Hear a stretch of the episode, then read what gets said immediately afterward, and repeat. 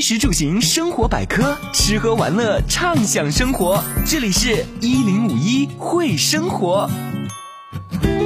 各位听众，大家好，欢迎来到金山人民广播电台一零五一新广播的会生活节目，我是易翔。那么今天呢，又来到了家在金山专栏时间了，和大家一起来谈一谈一本跟我们金山地名有密切关系的书，那就叫做《金山地名寻踪》。地名承载着历史和乡愁，是地方历史文化的活化石，也被联合国列入了民族的文化遗产。在我们金山、枫泾、亭林、松隐、廊下等等这些别具特色的金山地名，记述着多少光阴故事呢？那又铭刻了怎样的风土人情呢？或许这一切都可以在《金山地名寻踪》这本书中得到答案。本期节目，我们就邀请到了该书的执行主编、区规划资源局规划事务和地名管理中心主任孙新红，与该书编委、区博物馆馆长于思燕做客直播间，为广大听友介绍这本书。金山地名寻踪分别从时间、空间、自然、社会、人文等多个维度探寻和挖掘金山最具代表性的特色地名，讲述了每个地名的来历、含义和历史沿革，分析揭示了地名命名的规律特征以及衍生变化。以这些耳熟能详的地名为线索，记录串联起了金山源远流长的发展轨迹，可以说是我们了解金山本地的历史文化必须要去阅读的一本书了。也欢迎大家参与到节目的讨论当中来。您可以添加关注官方微信号“爱金山”，以及在手机下载的阿基米德、蜻蜓、喜马拉雅、上海金山四大平台在线互动。魅力金山，活力金山，潜力金山。这里是家在金山，可以听到的历史文化，可以言说的书香心得。这是金山嘴渔村的渔船出海捕鱼的声音。这是黎明时分东林寺的第一声钟响。这是中国农民画村的鸟语花香，这是枫泾古镇的小桥流水。靠海江南，百川赴海，FM 一零五点一，家在金山，阅读一本金山的魅力，聆听一段金山的传奇。那么好，我们现在首先来对话金山地名寻踪的执行主编，金山区规划资源局规划事务和地名管理中心的主任孙新红。孙主任你好，你好，听众朋友们大家好。谢谢孙主任。那孙主任，咱们今天来跟大家介绍《金山地名寻踪》这本书哈。这本书呢也是出版的时间并不是很久。那么，请您给大家来介绍一下，当时啊，你们作为一个要来推出这本书、要来策划这本书的机构，哈，是出于什么样的考虑呢？哦，是这样的。呃，地名的审批与管理呢，因为是我们规划和自然资源局的一项职能。嗯。那么，在一五年到一八年间呢，根据国家和市里边的统一部署，我们金山区开展了第二次全国地名。普查，通过普查呢，形成了四千四百九十三条的现状地名目录，覆盖了区域内包括行政区划、交通运输设施、陆地水系、居民点、建筑物、单位等十一大类、二十四小类的一些主要地名。嗯，这对于我们今后的地名管理工作呢，也具有十分重要的意义。嗯。为了将普查成果予以转化应用呢，二零一八年下半年，我们策划启动了《金山地名寻踪》的一个组织编撰，历时一年多正式出版发行。哎，那么说到这里呢，可能也会有听友觉得好奇啊。那这本书主要是从呃地名说开去的。那其实就我们金山本身来说的话，地名它值得那么多的花精力去研究它吗？在您看来，这本书对地名的研究和我们金山本身有什么样的内在联系呢？哦，大家都知道啊，我们上海的兴起呢，源自于一百七十余年前的开埠。嗯，那么上海中心城区它成路也就是在三千年到两千年间。嗯，但是我们金山漕金的古港深啊，就有在。六千四百年前呢就已经成路了。哦，那就是可能有的听众他确实不了解哈。我们讲上海，上海，上海市中心的话，它的成路历史三千到两千年的时间，呃，也不算是非常的久啊。就地质变化来讲，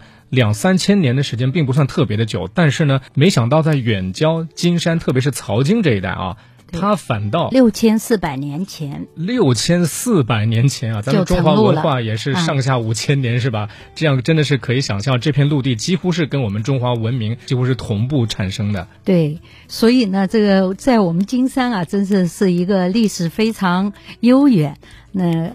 一个地方，对也可谓是当当之无愧的一个上海之源、上海之根啊。对，无论是从这个地理的角度来说啊，最早成陆，还是从我们一些文化的脉络来讲啊，从古至今的话，金山这片土地上一直是有人类的生活，那么也沉淀下很多文化的信息，值得我们来更多的了解。所以大家真的不要去轻视我们身边呃随处可见的一些名字、一些地名。因为千百年来沉淀啊、传承下来的这个金山地名啊，实际上就是我们金山深厚底蕴的一个缩缩影。嗯，编撰这本书的目的呢，也就是为了更好的宣传金山，让更多的人了解金山、热爱金山。嗯，哎，聊到这儿呢，相信很多的听友对这本书啊已经是非常的感兴趣了。那么它到底都记录了哪一些的地名，又描述了怎样的故事呢？我们在稍后的节目当中为您详细来介绍。好的，欢迎各位听友继续来到金山人民广播电台一零五一新广播的“会生活家在金山”专栏。本期节目要带大家一起去了解《金山地名寻踪》这本书。好，那么下面的时间呢，我们一起来访问这本书的编委，同时也是金山区博物馆的馆长于思燕，请于老师为我们来介绍一下这本书的名字啊，叫做《金山地名寻踪》。其实这个名字本身也挺有讲究，是吧？呃，实际上这本书的话呢，我们讲地就是。实际上有我们说有三组词哈，一个叫金山，这个当然是因为我们是呃讲金山的地名啊。然后第二个是地名，第三个是寻踪。因为地名这个呃，实际上是我们大家都日常生活当中都必须得碰到的、遇到的。那地名的话呢，实际上它的形成呢，实际上有呃它这个自己的一个历史啊。那我们说寻踪的话呢，实际上就是想要呃。带着读者啊，这个一起去寻找我们金山的这些呃地名它的一个由来啊，实际上就是想跟大家一起去探索我们地名形成的这个过程，以及这个地名留给我们的一个呃宝贵的文化遗产。嗯嗯。呃，一般来说呢，我们说地名啊，它有两种形成的方式啊，一种实际上是自上而下的，嗯。就是说由历代的统治者呀，或者是这个地方的管理者啊，他们来命名的。嗯啊，比如说像这个我们说呃，就是一些比如说大一点的这种地名的话，像我们的这个广东就是这个。广就是广呃广南东路、广南西路，哦就是广东跟广西啊，这个它是这么由来的。嗯，那另外一种呢，实际上是自下而上的，那就是说民间约定俗成的。嗯，叫习惯了就叫这个。哎比如说红洞大槐树，大槐树本身肯定就是约定俗成的了。哦那红洞呢是当然一个地方的名字啊，嗯嗯所以这基本上有这两种方式啊，这个地名的形成。另外呢，实际上也想跟大家介绍一下地名的一些基本的知识点吧。嗯，就说地名的话呢，一般我们来说，它跟我们的人的名字一样的，我们的人有姓有名。那对。地名来讲的话呢，它的姓呢就是我们叫通名，哦，通名就是比如说，嗯，山川、湖泽、省市县、乡村、保屯啊，类似像这样的都叫，比如说什么什么黄山，那这个黄它山必然是山要就是叫通名啊，就是说它代表一种类型。对我们说一种地形地貌的一种一种类型，当然也是一种，它不光地形地貌，也是一种，比如说人文人文设施啊，比如说我们刚刚讲的省市县，嗯它是一种行政设施的一个名字。那另外一个就是就像人的名一样的，我们叫地名的专名，也就地名有通名跟专名之分啊。嗯专名指的就是。呃，前面的这个，比如说华山的这个华山的这个华啊，嗯。比如说这个黄山的黄啊，那比如庐山的说庐必然是不对一样的啊。对，比如说，当然还有一个就是说，比如说我们讲湖南，我们讲湖南的时候，如果准确来讲，应该讲湖南省，哦，要不然我们平常讲湖南的时候呢，是个地搞不清楚它指的是一个湖南省呢，还是指某个湖的南面。对，所以这个实际上就是地名的一个构成啊，它是由专名跟通名来构成的。哎，学习了啊，啊 还挺有趣的。另外呢，实际上呃，实际上我们知道啊，这个地名实际上它最早出现的话呢，是在我们的一本古代的典籍啊，叫《周礼》。嗯《周礼》当中呢，实际上它讲到了叫有一种职有一种职业吧，我们可以现在讲叫叫元师，呃，元元师元的原呢就是这个原来的原，嗯，原有的原，师是师傅的师，哦。啊，老师的师，原师呢他说叫，呃，长四方之地名，嗯。辨其丘陵坟野原习之名。那这个呢，实际上就这个地名呢，我们也可以理解，它就是这个原师他掌握的就是来分辨各个地方地形的这个名字啊，所以这个地名呢跟我们今天地名非常相像，但这个地名呢不完全是因为这个原师他就掌四方之地名啊，那另外呢，实际上。在那个时候，在同样的在周礼当中，它还有叫山师，山呢就一座山的山，嗯。他就掌管这个山山川的山的名字，哦，还有个叫川师，就是河川的川。师，他是掌掌管河流的名字的人，哦 哎，那可以有点。呃，蛮有意思的，就是就是呃，实际上也是一个地名的出现吧，嗯。就是说从地名的由来以及这个地名的出现，实际上对我们来讲是非常有启发的，因为我们可能通过金山地名的这样的一种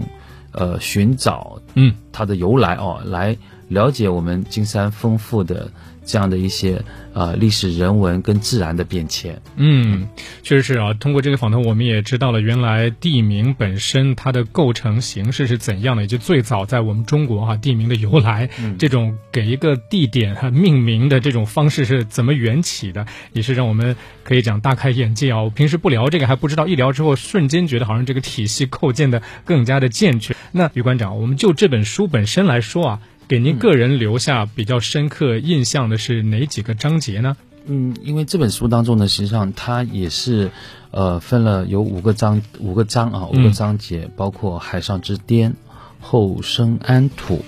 河海通衢、海域繁花，还有云涌浦南。嗯，那实际上每个部分当中呢，都有一些各个时期的这个金山的代表性的一些地名。嗯，呃，比如说。我们在第二章当中呢，实际上后生安土呢，实际上就提到了我们金山的各个乡镇的这样的一个由来啊，嗯啊，这里面呢都非常有意思啊，比如说像，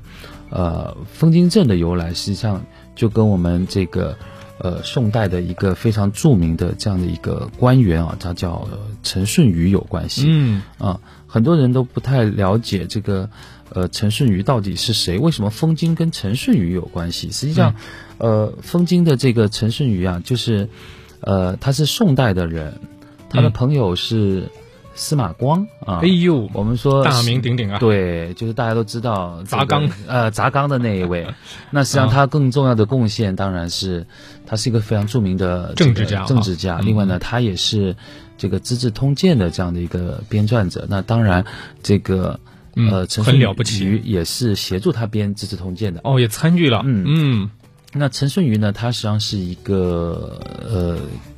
叫他老家呢在乌城，也就我们今天讲的湖州啊。哦，那他呢就隐居在了这个枫泾，也是多次隐居在枫泾，因为那个时候的这种官员的这个任用跟这个罢免，实际上还是比较频繁的。包括他实际上当时，这个实际上是一种政治的运动了，就是每次政治运动这个。呃，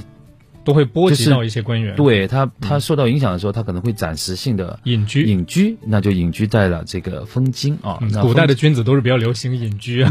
才人啊。对这个，呃，所以呢，由于他的这个清风亮节啊，嗯，就是因为后人仰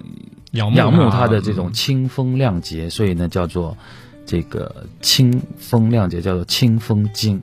后来呢，叫做丰津。所以这个风津的风啊，不是枫树的枫，实际上是风格的格，对，风格风骨的风，啊，那后来呢，这个风津的话呢，实际上在后期才加上了这个木字旁的风，对，变成今天的这个风津啊，这实际上就是，但风津出来之后呢，实际上我们今天，呃，由于风津啊，也出现过这个为风津为核心的一组地名，比如说历史上曾经出过。呃，就是不带木字旁的“风”的，叫风经乡、风经里、风经驿、风经铺，啊，这个哦真的哦丰津的白牛坞啊等这样的一些行政机构的一个名称啊，所以呃也特别有意思啊，就是可以从地名的变化来说，我们可以了解到，哎，这个地方实际上跟这里出现过这样的一个著名人物有关，也跟他的一种品格清风亮节有关。嗯。啊，所以这个就是枫津的一个由来对，。这么一说，我们就感觉哦，原来枫津的地名是这么来的，然后好像整个镇就火起来了哈。我们对它的那种感受就变得更加的感性，而不是仅仅停留在文字上啊。枫枫叶的枫，津就是三点水那个津，啊对的好像不知道在描述些什么。没错，啊，这样连接感增强之后，大家对于这个地块内心所升起的那种感受完全是不一样的。对，另外呢，包括像，呃，我们因为这里面的章节还是比较多的，嗯就比如说我们提到的这个，呃，一些，因为名字当中刚刚也提到了有专名跟通名嘛，就是说，比如说我们讲到的这个秦望山，张燕的秦望山，那当然，这个秦望的秦是谁呢？实际上就是秦始皇的秦，嗯 秦始皇的秦，呃，因为在我们这个。呃，我们本地的这样的一个传说当中呢，实际上就是秦始皇曾经在此登山望海，哦，啊，所以这个叫以取秦望之意啊，就是秦望山。那同样的这个呃传说，实际上我们现在呃，包括在大家知道，在我们的这个中国第一个核电站叫秦山核电站，还真是。对嗯，那就这个有关系吗？呃，有啊，包括、包括因为包括这都跟秦始皇有关系啊，秦始皇有关系厉害嗯啊，秦始皇他那个包括我们现在在张堰镇的话呢，实际上我们也有一些地名啊，就是那个比如说这个秦山村呐、嗯秦望村呐、它实际上都是跟秦有关嗯啊。那所以大家可能会想，耶，金山人跟那么早的这个秦始皇有关系，跟秦朝有关系。啊，嗯，那这里面呢，实际上背景呢有一个知识背景可以跟大家介绍一下。实际上，我们金山这个最早在我们金山这块地域上，或者说在上海这块地域上，最早有的一个县城呢，就叫做海盐城。嗯，海盐城实际上就是取这个我们叫海滨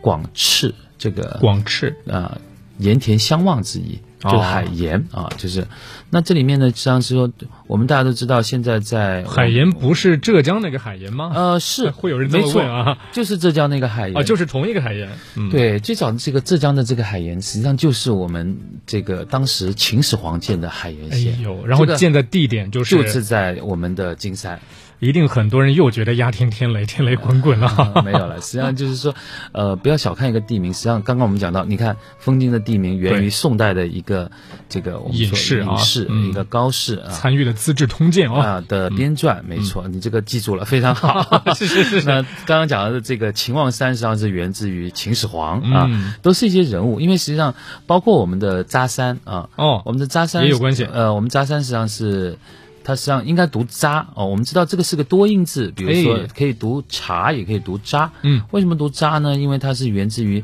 唐代有一个道士啊，叫做扎玉成，在此炼丹啊。哦，那这个名字就叫就开来了慢慢的。叫开了。对，原来嗯扎山呢，实际上它也可以叫褶山、嗯这山，啊、包括叫遮山，遮住的遮啊，嗯嗯褶是那个赭色的这个赭，颜色的这个赭，对。嗯那这里面呢，实际上就特别有意思，就是说我们都知道，也是我们隔壁的海宁有一个非常有名的海宁扎家，啊，扎家的扎良庸，扎良庸就是谁啊？我们的武侠大师啊，我们的金庸啊，他就是姓扎的。哦，金庸老先生是哦，他姓扎，他是海这个海宁的扎家啊。哦，他实际上跟徐志摩都是同乡，又是有姻亲关系的啊。这个实际上就特别有意思。那这些说着说着都跟呃金山这个扎山都能连上。就是说，实际上我们在了解一个地名的时候，实际上要知道它的一个由来。那可能我们对这个地名它的形成啊，包括它的后来的这种演变，它的历史的地位会更有更多的这样的一个认识。比如说讲到了一个浙湖，我们一直在、浙湖，实际上也是我们金山一个古代的。呃，一个个雅称，一个雅称雅、嗯雅称也是一个湖的名字。嗯那这个浙呢，很多人可能会，哎，会读成踏，或者是读 成志啊，就是它对当时浙就是浙树啊，浙树。浙树的话呢，实际上是一种非常难生长的木材。哦，呃，之前我看过一个材料，它讲到了这树如果能长五十年以上，它就可以被列为古树名木了，就是非常珍贵的一个木材。那它可以有很多，它的全身都是宝，就是。那我们在金山的边上的奉贤有一个地方，它名字叫浙林。对啊，很多人第一次见“浙”这个字，是因为浙林才见到这个字。对，这个“浙”实际上就是甘蔗的“蔗”的这个音啊，就是浙林啊。那实际上我们古代呢，金山地区有一个最大的这样的一个湖泊，就是这个浙湖。浙湖，哎，没错。现在已经没有了，已经淤浅了。它实际上到了元明之际就已经淤浅了，就是。已经变成陆地了。对，它曾经是上海地区啊，我们古代上海地区最大的一个湖泊。我曾经也做过一个换算，大概要两百多平方公里，两百四十多平方公里，啊，这个是非常大的这样的一个湖泊啊。就是那像这个呢，都是呃呃，这个湖啊，本身就是由于这棵这个这树。浙林，然后到了浙湖，然后到了实际上清代的时候，我们的诸津县城实际上有浙湖书院，哦，对吧？这个实际上就是说，它从这么流源下来，这个影响到了这种地方清朝文化啊的地方的这种文化，包括像奉贤的浙林的地名，可能也都跟这个有关系，跟这个浙湖应该是有关系，包括当时这个地方肯定是有产浙林，有产浙树，这个是有关系的。啊，所以像这些地名呢，都实际上是我们非常，呃，大家可能呃平常都听到的，但是它这个由来是怎么样，可能就不太了解。所以我们也想通过这样的一种地名寻踪的方式啊，就告诉大家，包括我们讲到另外一个，比如说我们讲到这个前进大道哦，大家在石化这边我们都知道有一个这样的一个呃前进大道啊，前进大道的话呢，就是呃。它实际上呢，就是因为我们历史上曾经有一个前金县，前金县之前说金山有一个海盐县，现在说还有一个叫前金县。对，这实际上是金山地区出现的，就或者说金山滨海地区出现的第二个县城，因为它是梁武帝的时候建的。梁武帝是一个非常有作为的这样的一个皇帝啊，嗯他当时在金山的沿海地区建了前金县，在这个我们今天的吕巷地区呢建了戌浦县。哦，两个县，嗯嗯。那这刚刚讲的海盐县、前金县、溆浦县，他们都有个很重要的身份，他们是我们上海地区最早出现的三个县城，就是上海地区最早的三个县城，前三甲都在我们金山，都在我们远郊金山，都在我们大金山。大金山真了不起，确实是对。那所以像这个地名呢，我觉得用的非常好。大家都知道，现在我们的中央大道绿地这个地方，实际上就以这个前进大道来命名。对啊，是非常。当时也是听说把它换成了，原先是叫中央景观大道，后来改名字改成了前进大道。当时很多人还不明白，怎么突然间跑出个前进，什么意思呢？啊，今天我们总算了解哈，这真的是跟我们过去啊金山本地曾经出现过的一个县制啊进行了连接。有一种体会，可能相信很多听友跟我本人一样啊。我们说，人是要认祖归宗的，但是我们讲到这个地名的时候，可能我们没有想那么多。但是今天听完了访谈，我们知道，原来每一个地名哈，只要你从古代传承下来的，你沿着这个根脉往上追溯的话，会有一种又跟我们的老祖宗的情感更加深厚了这样一种深刻的连接感觉哈。那我们今天生活在今天这片土地上，自然对这片土地有更多的这种热爱之情啊，就会油然而生啊。对。因为像我们这次在这个呃《地名寻踪》这本书当中啊，《金山地名寻踪》这本书当中，实际上也是呃收纳了这个不少的这个地名，也欢迎这个读者朋友们能有机会的话呢，可以去呃翻阅了解啊，就是相关的这些地名是怎么样由来的，包括我们刚刚讲到了有一些呃山，有一些这个呃湖。湖镇啊，那实际上包括像有一些像我们大家。一些当代的地名，比如说上海南市纪念馆，啊，它实际上是一个馆，但它也是现在的一个地名了，属于我们的一个地名了。包括像我们的中国农民画村啊，在我们的这个呃枫泾枫泾镇啊，包括像我们的廊下郊野公园。所以呢，实际上地名它是一个，它既是一个累积的继承的，它又是一个传承的开拓的。嗯啊，是这样的一个概念。在刚才所讲的几个，我们可能会觉得说这是一个单位的名字，这是一个像这是个行政区划的名字哈。但是它其实广义上面来说，它就是地名，它就正儿八经的地名。对，它就是地名，也是地名的一个种类啊。就是，所以包括像呃，金山有些很有意思的地方，比如说我们的廊下镇啊，刚刚也讲到镇了啊，就是廊下镇的这个廊呢，实际上据我的研究呢，实际上它就是一种呃，古代的时候有很多地方叫某家廊下，呃，某家廊下的话呢，比如说我们呃金山的廊下镇，它的由来就是因为姚家廊下，嗯，哎，跟姓姚的这一家人聚居在此有关。那这个廊呢，实际上很好理解。比如说，我们现在到古镇去看，有很多的沿河的这种一条廊，哎，长廊道，长廊，哎，嗯就是就是这个，因为是古代的一种建筑类型嘛。没错，是一种、哦一种一种江南水乡的一种建筑类型。嗯，那在很多地方都有，比如说蒋家廊下、严家廊下、季家廊下，哦在整个江南地区都有，有很多廊下，其哎实有很多不是只有我们金山有廊下，好不好？对对，有很多，特别是嗯很多，它当然现在它的级别不一样，就是从地名级别来讲的话，我们这个级别是最高，我们是一个镇镇名级的名字嗯叫廊下。比如说我们隔壁在前余就有一个叫李家廊，现在或叫李家廊下，哦，真的有一个这样的 一个地名。哇，长知识，长知识啊。所以这这个特别有意思，就是说通过地名，我们真的是能，呃，读得懂这个历史上嗯曾经在这块地方上发生的，呃，某一些局部或者嗯某一些话题吧。包括像很多地名跟我们古代的一种呃行政管理的制度是有关系的。比如说我们呃金山地区有很多地名叫。叫，实际上我们叫鱼，呃，我们叫比如说钱鱼，钱鱼是因为跟钱家有关系，嗯，啊，钱家在此聚居，然后呢，钱家也是我们这个中国历史上非常有名的私刻家族。什么叫私刻呢？就是就是私人来刻印出出版书籍哦的一个家族，就是有官方官印的，也有也有私，也有民间民间自己印的这个家族。这个家族从呃清代的乾隆年间一直到这个呃我们说的这个咸同年间啊，就是就做出版业、文化出啊，版业。可以这么理解，就民间的出版家啊，就是那他们家很有名的一套书就叫《守山阁丛书》啊，这个是钱熙作他们当时这个、这个呃出版的，它的一个最大的一个特点就是当时叫这个教刊非常的精精密精细啊，哦，然后也是用了最好的版本。那像这种呢，实际上，比如说钱余这个地名，那你就你要去追追索这个钱家到底是哪些钱家，然后包括我们现在钱余小学的这个，它也是个百年百年的这个学校，也是钱家他们这个捐资建建设的。嗯，那所以呢，我就说，呃，包括这个鱼啊，我们刚才讲这个我们。本地化叫鱼了，实际上我们从来讲，从我们说从字典这个角度来讲，它实际上应该读成围啊。哦哦围呢，实际上是这个四周环水的出路的小陆地这一块，这个陆地就叫做围。从自然地理上来讲是这样子，所以呢，在金山地区有很多的地名呢，它实际上我刚刚讲的是跟历代的行政制度有关系。就我们以前叫，呃，以前的很多的这个命名啊，我们叫，因为也要叫记里画方一样的，它要以千字文来命名，所以呢，有很多的为它是就是千字文里面的某字为。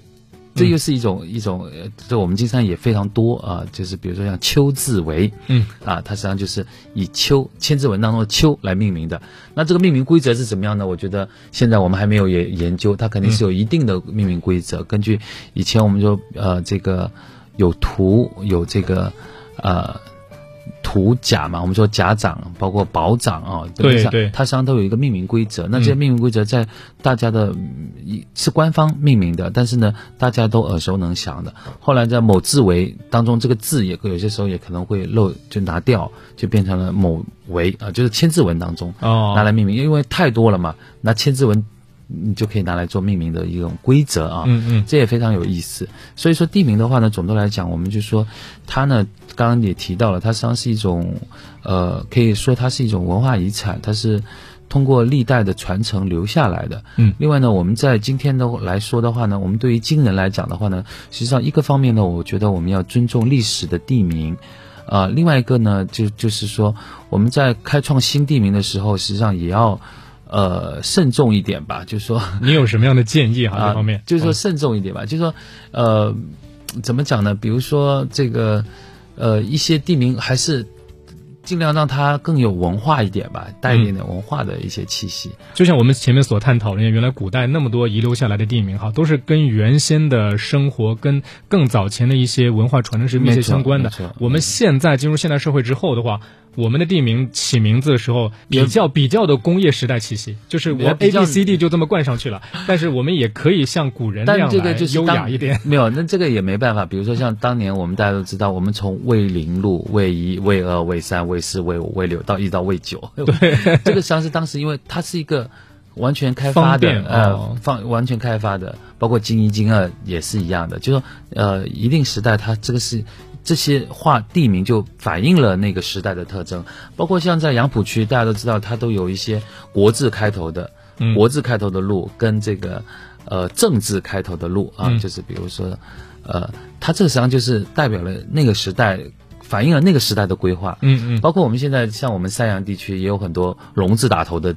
这个路，对吧？际上都能反映出一个一个时代的一个变化的。呃，包括现在地名的话，还有一个呢，实际上现在也存在的一些地名的乱象啊，就比如说，呃，就是不规范，一些用法不规范，比如说像我们现在。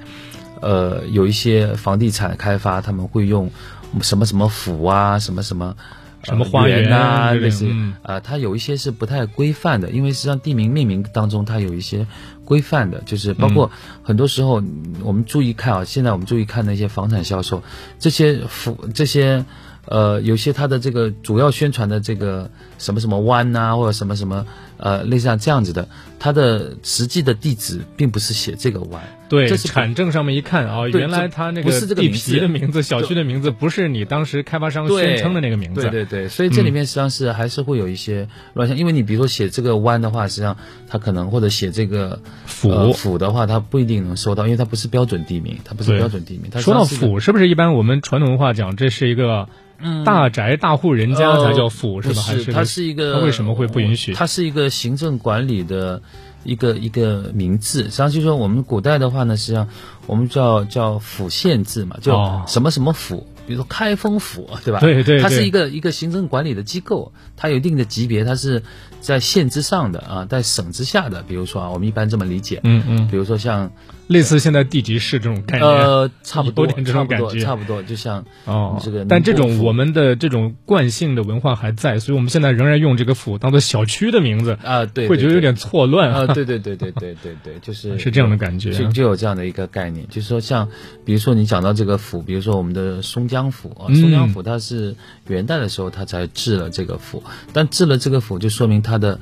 呃，实力已经足够了，就说以前这这些都是一个县，哦。那因为这个地方呃人口啊，这个经济发展到一定程度了，所以它要治一个府，而且治了一个府之后呢，它的发展更快了。嗯，也就是说，为什么我刚刚说呃提到了这个，我实际上我们之前做节目也提到过，嗯。就是说金山地区的这个三个县城，实际上是上海地区最早的三个县。对，换句话来说，至少在梁武帝以前的这一段时间内，呃，上海地区最繁华的地方，当然就是我们金山这块地皮，好不好？可以这么理解吧？当然，我们现在需要更多的实际上是一个考古学的一个证据，因为我们从嗯文献学上来讲的话，实际上一些相关的历代的这些文献的记载，包括方志的记载是有的，有的有的。但就是说，我们对这个考古学上的实物的证据，因为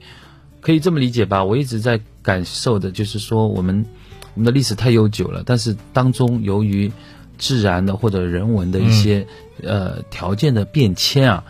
它淹没无闻了。嗯，所以我们这一代人，实际上我们是有责任去把它重新发现唤现。醒啊，让唤醒，嗯对，然后就像我们的这个地名寻踪一样的，把这些原来久远的记忆把它给找出来，然后让更多的人去，呃，了解知道。实际上，最终实际上我觉得应该是达成一个，我觉得爱家乡的这样的一个真的一个我们的一个目标吧。实际上，因为只有。呃，爱家乡实际上就是我们爱国的一个表现吧，嗯我是这么觉得。然后我们对这块土地的感情越深，我们对这块土地的认同感更强，实际上我们也能过得更加的幸福吧。对对，也是我们这一个想法，就是通过呃这本书其实您作为编者之一哈，嗯这个内心是这样来思维这个事儿的。对，就是让大家能能透过这样子一个很简单的一个地名来讲述呃我们的历史故事，对对，啊、然后让大家哎原来有那么深的含义。嗯，嗯，这个地方还不错哦，就就这样一个想法。是的啊，相信啊，我刚才听完了我们于馆长的介绍，也是很多听友也都会深有感触，特别是介绍了几个地名的来由之后，我们经过这样一番解释的体验之后，只要有体验啊，我们就知道哦，原来我们通过地名的这种追溯。真的能够唤醒我们内心对这片土地的热爱啊！这种非常美好的感受，特别是我们讲现在处于工业文明的时代，大家可能生活节奏非常的快，人们在工作生活中长期的忙碌，有时候啊可能会在某一个瞬间觉得迷失了方向。而当我们以地名寻踪的方式和脚下的这片热土进行连接，和过去的历史进行连接的时候，内心就会更加的笃定。这何尝又不是一种幸福呢？好，那么在这里呢，我们来回答一位听友的提问啊。这位听友他想吐槽啊，他说为什么我们山阳地区，特别是新城这一带，很多的路都跟龙有关？他觉得是不是我们字不够用了吗？为什么老是用龙这个字？比如说龙山路、龙翔路、龙燕路龙燕路、龙轩路等等，龙航路等等哈。就这块地皮，为什么只能用龙，不能用别的字儿了吗？就这个问题，您怎么看？于馆长，呃，因为我不太清楚这个，因为命名啊，地名嗯命名它是有一定的规范跟要求的。实际上，呃，一个方面呢，我觉得像以龙来打头命名，我觉得没有太大的问题。本身说之前我们刚刚也提到了，我们原来的老实话这边有金一、金二、金三，或者魏一、魏二、魏三，它实际上就是一个起头嘛。那后面的这个，因为它实际上就说这是一组，因为它原来确实，大家想象一下，若干年前这里真的是就是农田、哎对你就是瞬间给你开片开出来，就起名字也不容易啊。对，就是说它这个有这样的一个关系吧。我觉得先解决这个龙的问题，就是说龙来打头叫为什么要以龙打就像头就像一一样的，就是比如说我之前讲的这个，像在杨浦那边，他们这个纵向的哦跟横向的，它就是以国跟政来分区分。那我们这边呢，以龙的话呢，我在猜想啊，因为可能是不是由于我们这个地方啊，原来我们在金山的滨海地区就有一条大河或者大江，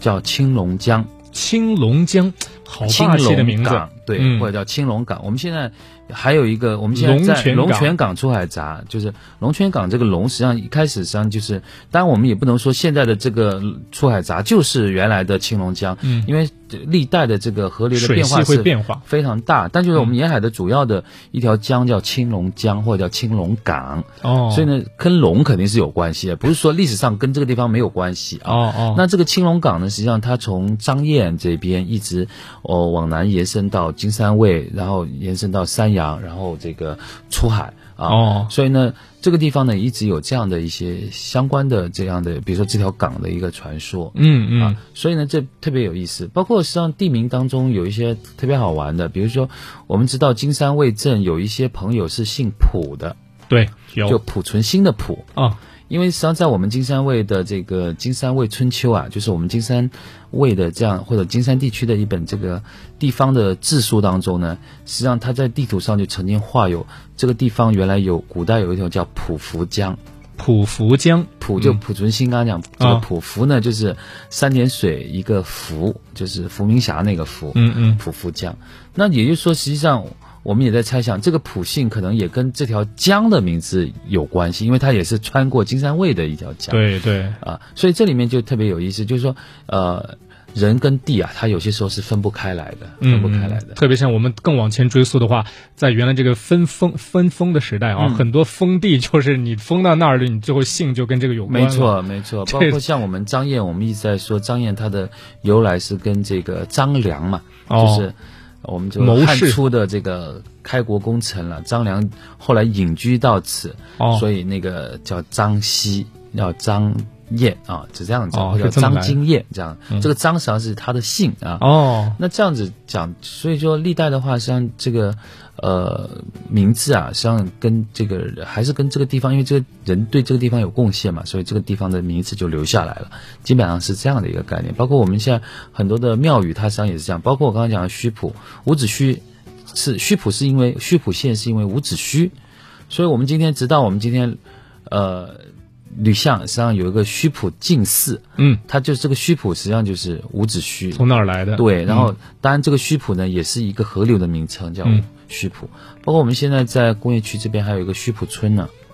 嗯呃，就是所以这些都是是以各种方式想方设法的把过去的故事传承下来、啊，对，所以有些时候。有些时候我们可能要通过这样的寻踪的方式来把它穿起来，然后你才、哦，原来你发现哦，原来伍子胥跟金山是有关系，那么密切的关系，而且这个关嗯系它。的这个影响影响到了我们这些若干地名的存在，包括像秦始皇一样。对，好的。那么听完了刚才于馆长的介绍啊，相信广大的听众朋友们对我们这本书啊有更多的了解。那么也有听友在线提问了，他说这本书那么的好看啊，通过什么渠道能够买到呢？以及这本书它的编纂过程是不是会比较的辛苦啊？因为它毕竟囊括了非常多的啊很详细的一些史料，一定是一个很辛苦的过程吧。那让我们卖个关子啊，稍事休息之后呢，继续回来聊。好的，欢迎各位听友继续来到金山人民广播电台一零五一新广播的会生活节目。今天呢，我们又来到了家在金山的专栏时间，为大家推荐《金山地名寻踪》这本书。该书从时间、空间、自然、社会、人文等多个维度探索和挖掘金山最具代表性的特色地名，讲述了每个地名的来历、含义和历史的沿革，分析揭示了地名命名的规律特征以及衍生变化，以这些耳熟能详的地名为线索，记录串联起了金山源远流长的发展轨迹。在我们节目直播间现场呢，邀请到了该书的执行主编、区规划资源局规划事务和地名管理中心主任孙新红，以及该书编委、金山区博物馆馆长于思苑，和大家一起来详细的介绍。也欢迎广大听友参与到节目的讨论当中来。您可以添加关注官方微信号“爱金山”，以及在手机下载的阿基米德、蜻蜓、喜马拉雅、上海金山四大平台在线互动。那在之前的节目中，我们卖了一个关子啊，谈到这本书这么的好，到底可以通过哪些渠道来购买获取，以及这本书的编纂过程又是怎样的呢？那么这两个问题啊，接下来我们一起来访问孙新红主任。啊，这本书呢是我们二零一八年九月份开始着手策划启动的。嗯，那么当时呢，组织成立了由我们区宣传部、方志办、还有博物馆、教育局等系统熟悉金山地名历史文化的在职或者退休的一些老干部，还有包括我们华师大中国非物质文化遗产保护研究中心的专家组成的这样一个专家组，嗯以及还有各镇文广部门选派的业务骨干组成的工作组。最后确定了由上海交大出版社旗下的上海木之文化传媒有限公司负责统稿编辑、出版发行。那么经过了策划设计、资料整理、文稿汇编等一系列的嗯主要阶段，于二零一九年底正式交付出版。嗯，那么这样一本书啊，可以说是凝凝聚了各方的心血哈、对精心的出版了。那么我们可以通过哪些渠道能够拿到这本书，或者是能够阅读到这本书吗？呃，可以，这个这本书的那个出版社呢是上海交大出版社，嗯所以大家可以在京东的上海交大出版社官方旗舰店，呃，或者是天猫的上海交大出版社官方旗舰店可以买到，也可以到魏二路四百二十九号三号楼金山区规划事务和地名管理中心来获取这本书。那么联系电话也可以打三七二幺二五九七。三七二幺二五九七。对对来之前跟这个电话联哎，系一下，预约一下，是啊吧？对对对啊，您刚才所说的那个词儿是叫做“来了可以获取”，对，大家理解这个字面意思吗？对我们欢迎你们呃、哦到我们这里来跟我们多交流一下，呃，我们共同来探讨更多的金山的呃特色地名的文化故事。真的是太好了，我们也非常感谢。然后大家只要感兴趣的话，特别是我们金山本地的居民朋友们，都能够通过刚才的电话取得联系，预约之后呢，可以获取这本书了，拿回家自己看看啊，跟爱人一块儿阅读，或者是带着自己的小朋友、跟孩子一块儿来了解一下，那绝对是非常好的一种享受。因为我们都有一个普遍的感觉，就是咱们金山吧，虽然说是上海的远郊，但是它真的是文化底蕴太深厚了。我们作为无论是金山本土的土著居民们，还是外来的新金山人哈，只要你生活在居住在金山这片土地上，大家都可以来认真的来了解，原来这片土地它那么的神奇，而且这本书六十八块钱一本，也可以说是我们本期节目的一个福利了。对对对，那么这本书啊，在我们出版之前呢，实际上我们还呃出版有《图说金山地名》，还有一本是《金山地名录》，这个都是我们第二次地名普查的一些成果系列成果。嗯，那么图说金山地名呢，是主要围绕各镇镇域的地图是介介绍金山地名。嗯我们这本《金山地名寻踪》呢，除了突出地名工作的特色外呢，还重点介绍了地名的来源、来历、严格与变化，嗯深入挖掘了一些地名文化的属性，融入了历史故事、民间故事等一系列可读性比较强的文化遗产的内容，反映并展现了金山地名文化特征以及地域文化的内涵。嗯，突出了一个寻踪的一个特色，呃，并且图文并茂，许多我们摄影家还有摄影爱好者给我们这本书提供了精彩的图片，还收录有我们上海啊最早的海岸线演变形成的轨迹图。嗯，那真的是啊，通过这个图文信息啊两方面共同作用的结果呢，真的是帮助我们更好的来了解金山的历史，弘扬金山文化啊。这是一本非常有意义的书籍，值得大家来关注。好，那么非常感谢今天到场的两位嘉宾啊，孙新红主任，谢谢您；谢谢。感谢于馆长，谢谢您；谢谢大家。也感谢广大听友关注本期节目，让我们下期节目同一时间再会了。